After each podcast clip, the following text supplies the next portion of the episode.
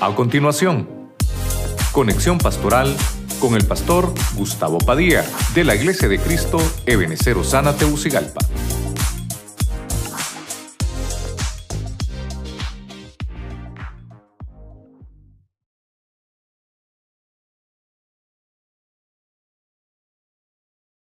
Hemos hablado de lo que son las familias con sensatez y tal vez me, di la tarea de buscar siete personajes. Tal vez eh, hay más, pero me, interesaron los elementos que me dejó. Por, por ejemplo, Salomón me enseñó que para preparar la casa las piedras iban a la cantera y no había ruido, no se le andaba diciendo a la gente lo que se estaba haciendo. Quiere decir que nuestra casa y nuestra familia debe ser construida de esa misma forma. En el punto 2, Adán nos enseña que lo que él necesitaba era un complemento y por eso Eva salió, fue sacada de Adán. Número 3, los casados.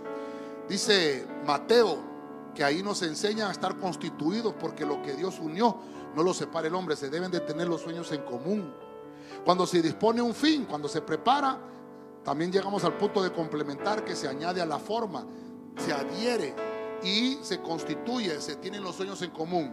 Y luego nos enseñó Pedro que deben de haber ajustes, una, un matrimonio, una familia se debe ir ajustando y se debe de aprender a adaptarse uno al otro.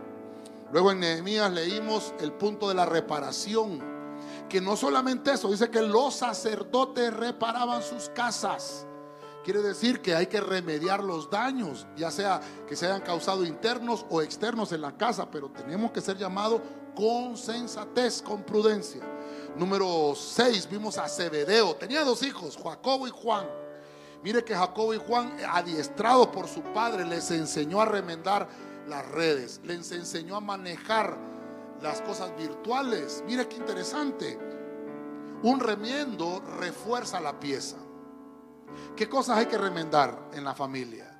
¿Qué cosas hay que enmendar en la familia? Eso nos va a ayudar a reforzarnos. Y por último, el ejemplo más grande, Cristo orando, diciéndole al Padre, como tú y yo somos uno, que ellos también sean uno. Ya no se trata solamente de que los esposos sean uno, sino que nos enseña la Biblia que el Padre y el Hijo deben de ser uno. Eso nos va a llevar a la perfección, a estar unidos siempre al Señor. A eso le llamamos familias con sensatez. Dele palmas a usted fuerte al Señor.